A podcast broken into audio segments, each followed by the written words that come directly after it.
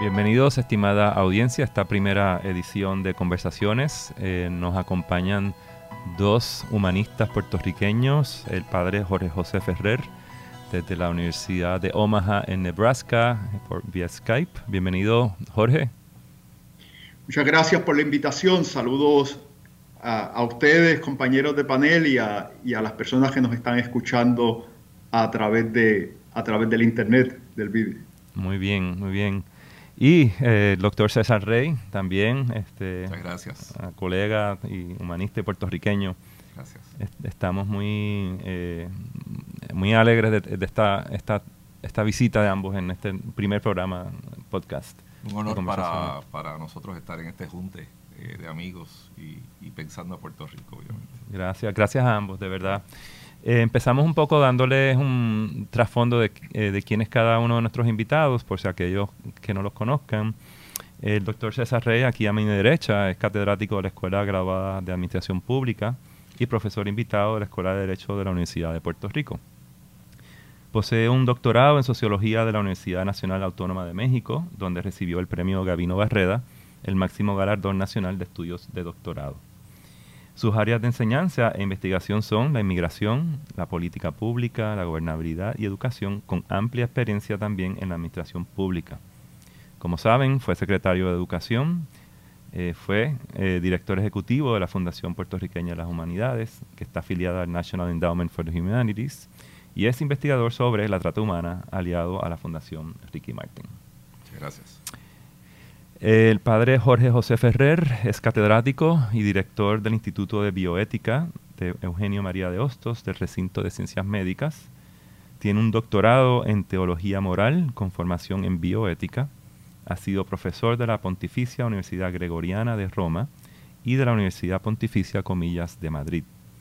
También ha sido profesor de Filosofía y de Bioética en los recintos de Bayamón y Mayagüez de la Universidad de Puerto Rico. Ha sido profesor e invitado en la Universidad de Georgetown en Washington, D.C. Y este semestre se encuentra en Creighton University en Omaha en calidad de investigador eh, invitado. Bueno, ah, el tema de hoy eh, para César y Jorge y nuestra audiencia es el tema de la ética y ambos son expertos en este tema. Y es un tema que también nuestra audiencia eh, no necesariamente conoce del todo, ¿no? Y cuando oímos de ética nos cuestionamos, ¿y qué es esto de la ética y qué significa?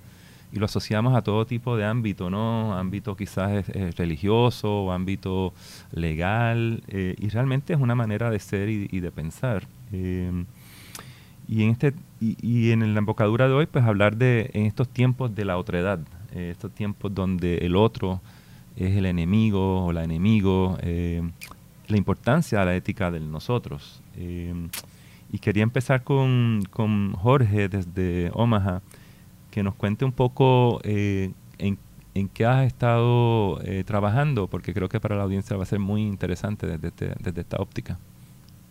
Sí. bueno, yo terminé como director del Instituto de Bioética en, en junio, así que estoy con un año, un año sabático y aprovechando una invitación aquí de la Universidad de Creighton en Omaha como investigador visitante. Y mi tema de investigación este semestre han sido los desastres, los llamados desastres naturales, pero desde una perspectiva ética. Básicamente la tesis que yo defiendo, y tengo ya casi terminado un, un trabajo que espero publicar, la tesis que yo defiendo es que desastres, los desastres no son naturales o si hay desastres naturales son muy pocos. Los desastres son fenómenos sociales, porque, es decir, hay eventos naturales, hay peligros naturales, pero el desastre depende de la vulnerabilidad social. Y la vulnerabilidad social no es natural.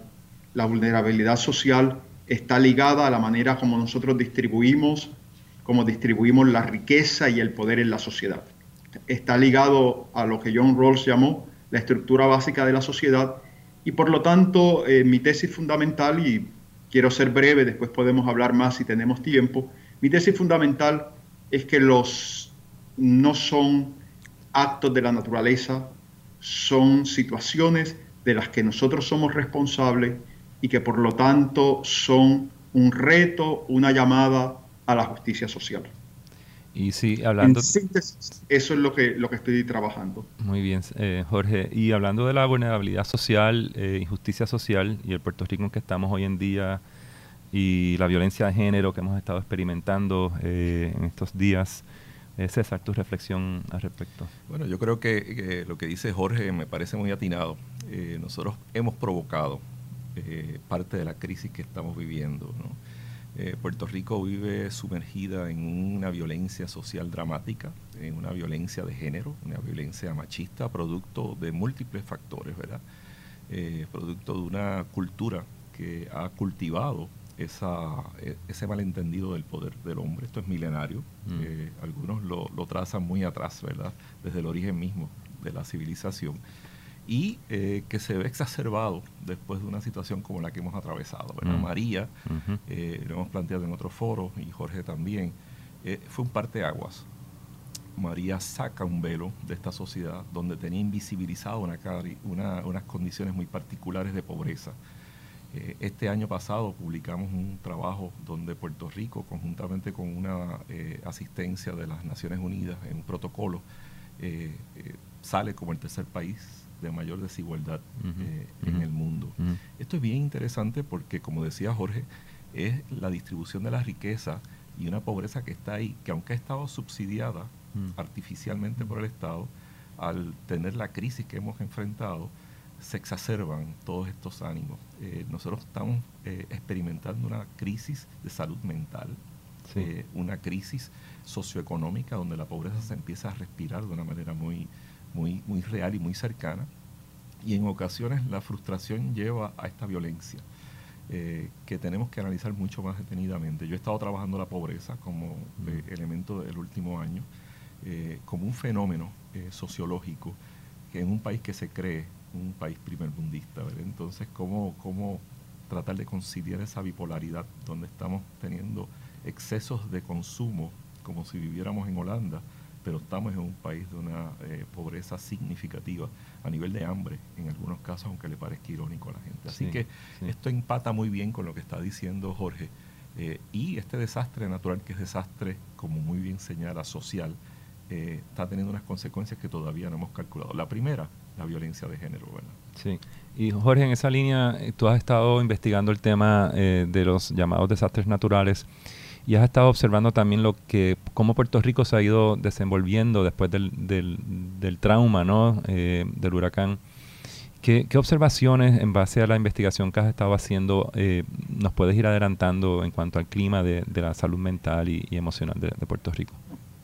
Yo creo que lo que, lo que estaba diciendo César eh, lo comparto completamente. O sea, yo creo que yo, yo suelo decir que María lo que hizo fue que nos quitó el maquillaje nos quitó quizás la ilusión, esa ilusión de que, de que todavía algunas personas tenían, de que en Puerto Rico, eh, porque en Puerto Rico no tenemos pobreza o que en Puerto Rico, ¿no? Es decir, en los niveles de pobreza en Puerto Rico son asombrosos, es decir, este, y más del 40%, se calcula que puede llegar al 60% de la población bajo la línea de pobreza eh, después, después de María. Eh, y eso hay que añadir los grandes niveles de desigualdad, lo que decía César. O sea, si tomamos a Puerto Rico como un país independiente, separado de Estados Unidos, sería el tercer Gini, el tercer coeficiente Gini más alto del mundo. Eso es realmente alarmante. Y la desigualdad, la desigualdad genera violencia. La desigualdad genera violencia porque eh, es como es como tener, es decir, es lo que, es lo que llama la, distinción que hacen algunos autores como, como eh, Peter Singer entre pobreza absoluta y pobreza relativa. Eh, pobreza relativa es cuando yo soy pobre, pero veo otros al lado mío que están en la abundancia, ¿no? Y eso, eso ciertamente genera resentimiento, genera... Además tenemos una sociedad que continuamente nos invita al consumo, es decir, que nos invita al consumismo que nos presenta, eh, no sé, Plaza Las Américas o Mall of San Juan como, eh, como los lugares ideales para uno encontrar este, eh, su felicidad. Entonces, es decir, una sociedad consumista enormemente desigual, sin oportunidades de desarrollo económico, sin oportunidades de empleo, pues evidentemente eh, va a generar mucha violencia y esa violencia se suele descargar, el oprimido oprime al más débil, el débil oprime al más débil y dentro de nuestra cultura tradicionalmente machista, pues evidentemente una de las manifestaciones de esa lamentable, triste, de esa violencia ha sido la violencia de género. Yo, quiero decir, hay algo que yo, yo no sé si hay algo también cultural más amplio. Yo sigo mucho las noticias en eh, lo que pasa en España, porque yo he vivido mucho tiempo en España. Y ellos están teniendo un problema muy serio en España también con mm. violencia de género. ¿no? Sí. Que hay ahí más profundo, yo no sé, eso es el campo de César, que es sociólogo. Yo, yo me dedico a la ética, a la filosofía, a la teología. Y, ciertamente es un fenómeno que se está repitiendo en América del Sur, eh, igualmente. Así que César, un poco tus reflexiones respecto a eso en Puerto Rico. Yo creo que la, eh, la sociedad está conformada sobre una base de poder eh, y eh, muy bien señalaba Jorge, la fisura que crea la pobreza eh, obliga a una violencia, violencia para conquistar capital, violencia para obtener lo que no se tiene, violencia por rechazo y por coraje al que tiene, ¿no? y esto tiene unas explicaciones muy ancestrales también, ¿verdad? Así que, ¿cómo manejar esto sin, sin sin pensar que se va a cambiar de la noche a la mañana. Cuando Jorge menciona España, las dimensiones poblacionales en España multiplican eh, eh, decenas de veces a Puerto Rico y España tiene 43 víctimas de violencia de género en lo que va del año. Nosotros tenemos 23. Así que piensen la dimensión por milla cuadrada de la realidad de nuestro país en esa violencia, que evidentemente también traza como historia una cultura machista, traza como historia veamos a Seno Gandía, leamos a, a, a, Manrique Cabrera, leamos a, eh, a Huico Sánchez. Ahí está expresada esa sociedad. Eh, y, de nuevo, mi preocupación es si no atendemos una educación, que mm. para mí es la tabla de salvación de esto, no es un dictum, no es una legislación, mm. es empezar a trabajar con una conducta, con una moral social, diría Hostos, distinta con una ética valorativa de esa sociedad de consumo, transformarla en una sociedad de, bienestar, ¿verdad? Parte de lo que señala el informe del menú al que hacíamos referencia, Albi, es eh, que no hay una calidad de vida, no se tiene acceso a cultura adecuada libremente, no se tiene acceso necesariamente a una educación equitativa. Entonces el elemento de injusticia e inequidad están presentes y esos son los dos factores más dramáticos para provocar violencia. Y, hemos visto... Eh, sí, sí, Jorge, adelante, por favor. Sí, si me permite un comentario, es decir, lo que yo querría, eh, quiero destacar es que la situación de desigualdad es una situación de violencia. O sea, esta, esta desigualdad extrema, esta desigualdad social extrema que nosotros tenemos es en sí misma una situación de violencia institucional.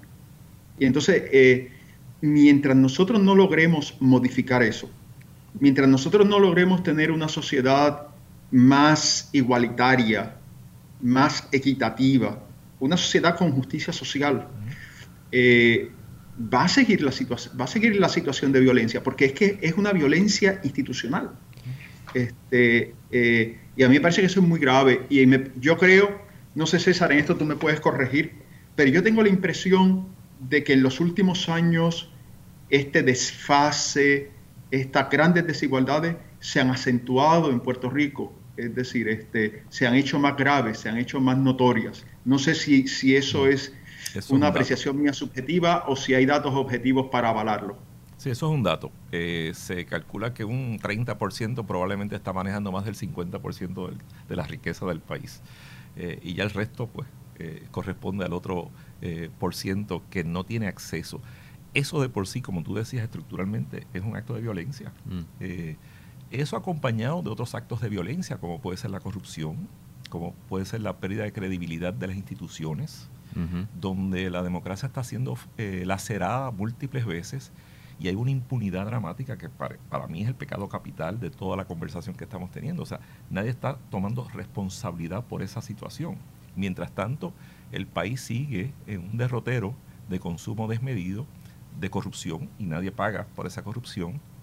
Y la democracia a la larga, la llamada democracia, aquí Marta Nussbaum eh, una humanista, filósofa, ha escrito un trabajo de Monarchy of Fear, ¿verdad? Que, que yo estoy leyendo que es interesantísimo, donde dice la democracia se ha lacerado porque los populismos, porque de alguna manera los ismos se han apropiado de esa democracia y eh, se fisura nuevamente lo que es la capacidad del ciudadano de participar, porque en la realidad el ciudadano está excluido de esa distribución de riqueza, el ciudadano está excluido de calidad de vida, de acceso a procesos que deben ser el mínimo de justicia para, un puertorriqueño y una puertorriqueña. Así que, de nuevo, esto eh, requiere una mirada mucho más profunda, ¿verdad? Este, como sociedad eh, yo creo que hay que planificar el país de aquí a 20 años. Mm.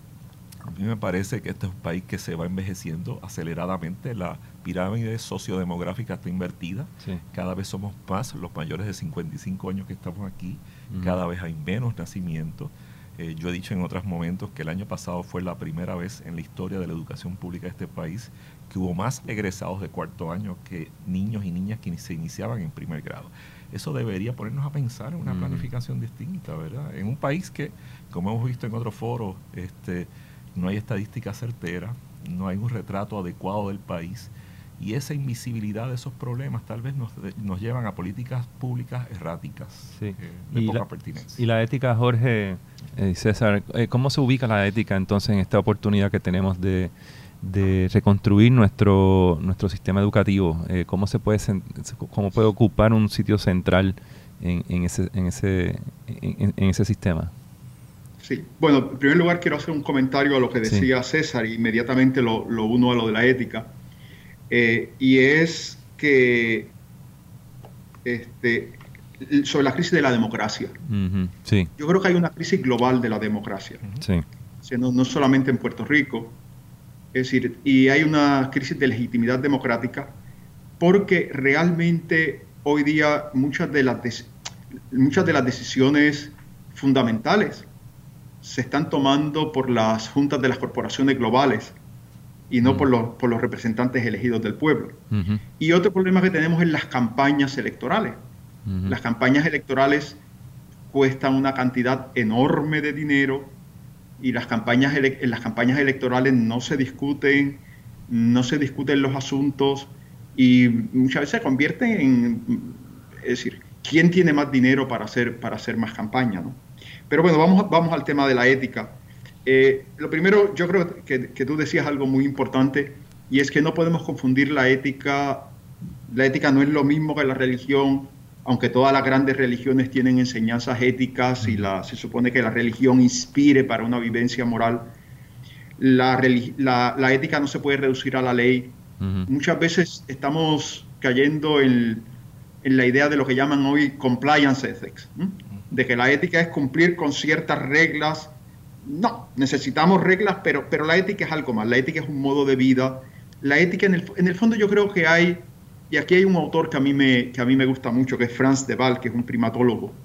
La ética tiene dos, dos grandes pilares, que son la, la, reciprocidad, la equidad, y de ahí se, se deriva el principio de justicia. Y el otro es la, la empatía, de donde se deriva la capacidad de compasión. Sin compasión, sin ese sentido de solidaridad, de poderme identificar con el sufrimiento y también con la alegría del otro, y sin un sentido de equidad, sin un sentido de justicia, no hay ética y no puede haber convivencia social. Porque en el fondo la ética existe para que podamos convivir y colaborar en paz. La ética existe para que la sociedad sea un lugar respirable en el que hay colaboración y en el que las personas, a pesar de sus diferencias, pueden colaborar y gestionar sus proyectos felicitantes.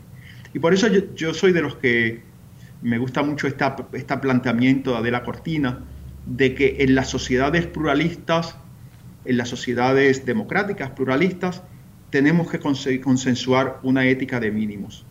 Mm. Es verdad que los proyectos felicitantes hay que dejarlos a la, a la libertad de la gestión individual, a las comunidades morales particulares, pero necesitamos unos mínimos, unos mínimos de justicia, unos mínimos de compasión, unos mínimos de no maleficencia, sin los cuales no es posible la democracia y no es posible la convivencia social. Y yo creo que por ahí es por donde estamos, para usar un término religioso, por ahí es por donde estamos pecando como sociedad. El problema del ambiente y de nuestra explotación, de nuestra destrucción del ambiente, y el problema del que hablábamos antes, de la desigualdad y de la injusticia social, no están separados. Yo creo que ambos representan una misma actitud, que es la actitud de dominio, de cosificación, de instrumentalización de la realidad, de reducir todos los valores al valor de lo puramente instrumental, de aquello que yo puedo usar como yo quiera para buscar mis propios fines. Y yo creo que parte de lo que requiere el cambio y la renovación que se nos pide es cambiar los ojos con los que nosotros miramos al mundo y aprender a reconocer el valor intrínseco de la creación, de la naturaleza, de las personas. Hay valores intrínsecos y valores instrumentales.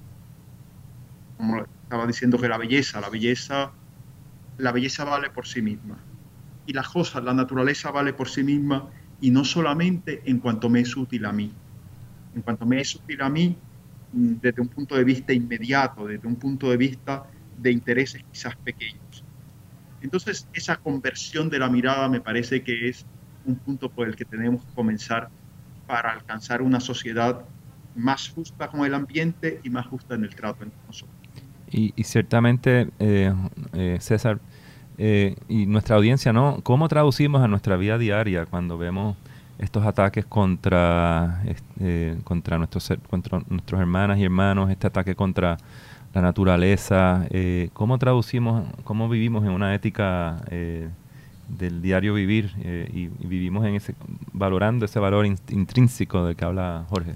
Yo creo, yo creo que en nuestro caso tenemos que rescatar nuestra, nuestra cultura. nuestra cultura está llena de expresiones humanistas. Mm. En nuestra cultura es una de tradición y de valor familiar, de respeto a, a la antigüedad a los viejos, que no es una mala palabra, supone sabiduría, ¿verdad? De respeto al otro. Y este, este nuevo discurso eh, es deshumanizante. Exacto. Eh, es un discurso que abandona la esencia del ser humano, de la persona. Eh, siempre ha habido violencia. Yo creo que también no podemos engañarnos ¿verdad? Y, y romantizar. Pero el hecho de que nosotros tenemos una larga tradición de respeto, de deferencia, de familia, ¿verdad? En el gran amplio sentido de la palabra, eh, y de consideración eh, al otro. Eh, aquí ha habido proyectos sociales y políticos comunitarios. el Puerto Rico moderno surge, surge de, ahí. de ese proceso comunitario, de ayuda comunitaria. Así que rescatar nuestra historia, rescatar nuestros valores, rescatar nuestra cultura, y seguir educándonos en esa dirección. Eh, esto no va a ocurrir de la noche a la mañana. Yo creo que tenemos que la sociedad civil debe apoderarse de este, de este proceso. Eh, nosotros tenemos que hacer preservar eh, y reinar nuestra, nuestra idiosincrasia, nuestra razón de ser.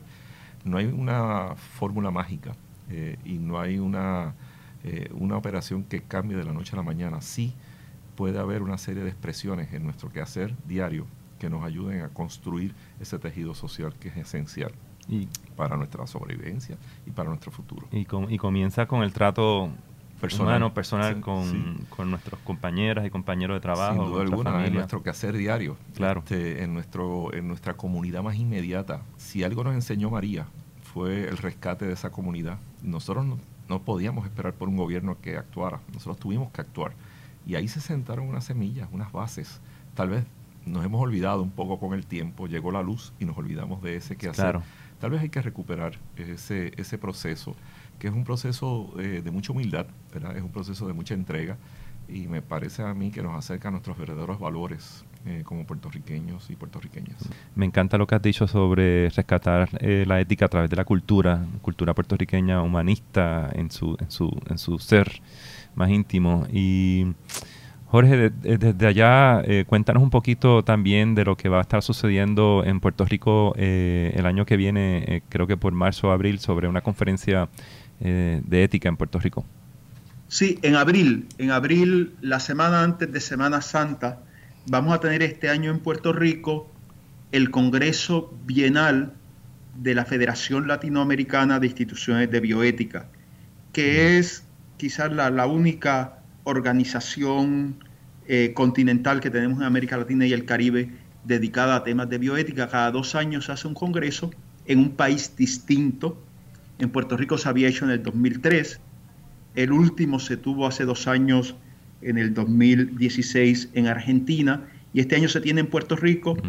Y de hecho el tema, el tema de la ecología, el tema de los desastres, el tema de la, de la, de la comunicación, son algunos de los temas que se van a estar tratando en ese, en ese congreso. Están, todo el mundo está invitado a participar. Y la bioética trata, la bioética es una disciplina que se ocupa de los problemas éticos que se plantean en las ciencias de la vida y en las profesiones de la salud. Así que todos estos, todos estos temas que tienen que ver con la, con la ecología, hoy día con la neurociencia, son temas, son temas relevantes para la bioética, también los temas clínicos, los temas de acceso a servicios de salud. Así que es, es un gran honor que vamos a tener eh, colegas de toda América Latina y posiblemente también vengan vienen también algunos de Europa para participar en este, en este congreso y es una oportunidad también de que conozcan nuestra isla, de que conozcan a Puerto Rico, de que conozcan nuestra cultura. Muy bien. Pues con ello y con este gran anuncio concluimos esta primera edición inaugural de Conversaciones. Ha sido para la audiencia, yo espero que haya sido una experiencia enriquecedora como ha sido para nosotros. El tema de la ética no es un tema que uno domine constantemente, ¿no? aunque debemos vivirlo como, como tal. Eh, y de nuevo, muchísimas gracias a César por estar acá, a, Jorge de, estar allá en, Omaha, Nebraska. Eh, y eh, quédense en sintonía para la próxima edición de Conversaciones. Que tengan un buen día todas y todos y hasta la próxima. Muchas gracias. Gracias.